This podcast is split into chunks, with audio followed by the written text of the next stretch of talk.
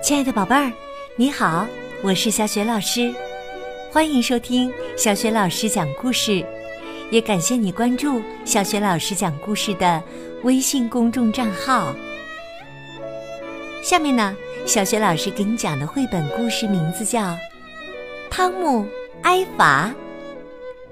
这个绘本故事书选自《小兔汤姆成长的烦恼》图画书系列绘本。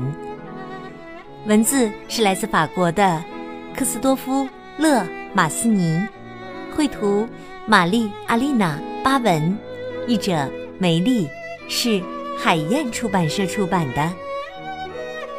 那么，小兔汤姆为什么挨罚呢？结果怎么样？接下来呀，小学老师就以小兔汤姆的口吻为你讲这个故事了。汤姆挨罚。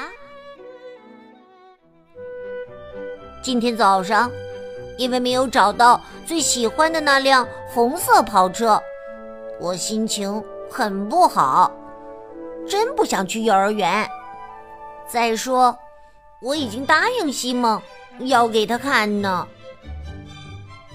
在幼儿园里，妈妈亲了亲我，我的小乖乖，再见。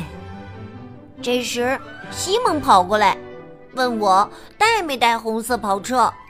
这家伙真烦人。怎么办？没有带红色跑车，我就玩黄色小汽车吧。它是所有汽车里最漂亮的。哎呀，怎么卢卡在玩？这是我想玩的呀！给我，这是我的！我伸出双手拼命抢。可他怎么都不肯松手，卢卡气极了。哦，你坏，是我先拿到的。老师走过来，把我们拉开，温和地说：“小汽车是大家的，汤姆，把小汽车还给卢卡，你玩别的好吗？反正我也不想玩汽车了。”我去搭积木吧！我要用好多好多的积木搭很高很高的大楼。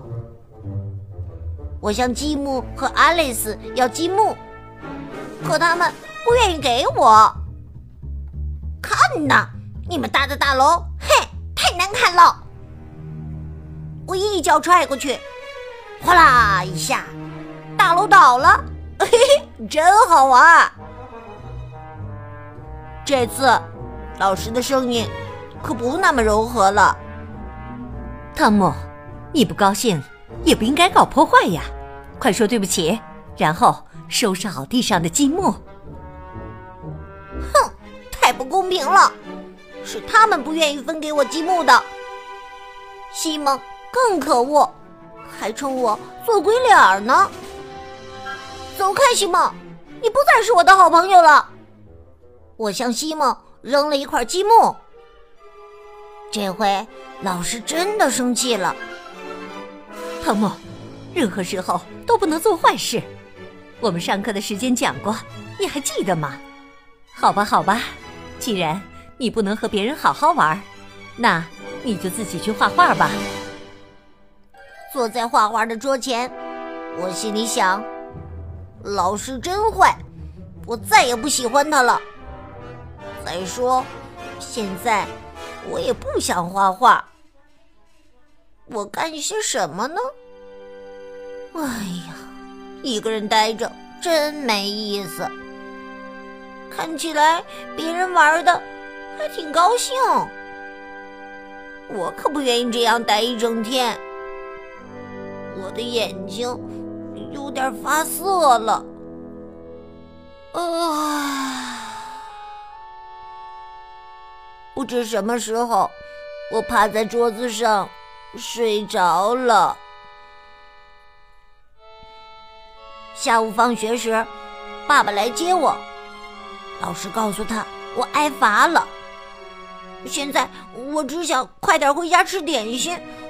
爸爸会跟老师一样批评我吗？爸爸没有生气，我告诉他。挨罚一点都不好玩。爸爸说：“是的，汤姆，挨罚不好玩，但老师做的对，他想让你知道，你违反了幼儿园的规则。大家生活在一起呀，要遵守各种规则的。有些事情可以做，有些事情不可以做。你看。”马路上的汽车能开到人行道上去吗？红灯亮了，汽车就要停下来，让行人过马路。汽车是要遵守交通规则的。爸爸，如果汽车不遵守交通规则，也要受到惩罚吗？也要站墙角吗？哈哈，不是汽车站墙角。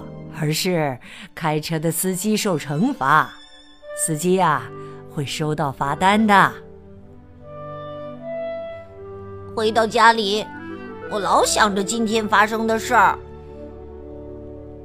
爸爸，你小的时候也挨过罚吗？当然挨过了。有一次啊，我在我弟弟，也就是你叔叔的脸上打了一拳。你爷爷就让我回到自己的房间，不许出来。那天呢，正好我喜欢的表哥来家里玩。哦，可怜的爸爸，那当时你一定很伤心吧？后来，你是不是也睡着了？就在这时，咣当，妹妹伊娜把果泥扔到了地上。你做的不对，这样不好。爸爸，要不要惩罚伊娜？呵 呵他还太小，不能真的挨罚。让我来帮伊娜收拾吧。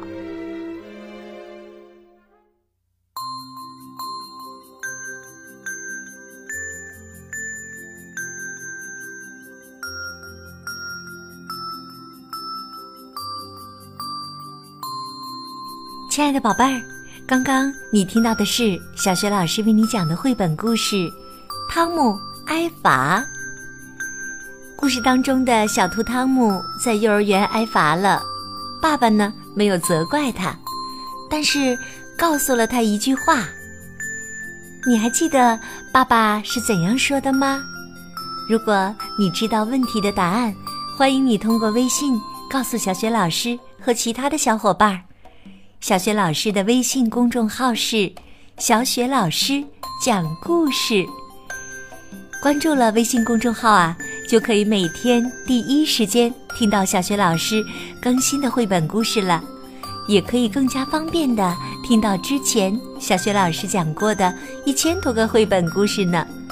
你喜欢听的话，别忘了随手转发给更多的微信好朋友。或者是在微信页面的底部点赞留言，想和小雪老师成为微信好朋友，更方便的参加小雪老师组织的活动，也可以在微信平台的页面里找一找我的个人微信号。好了，我们微信上见。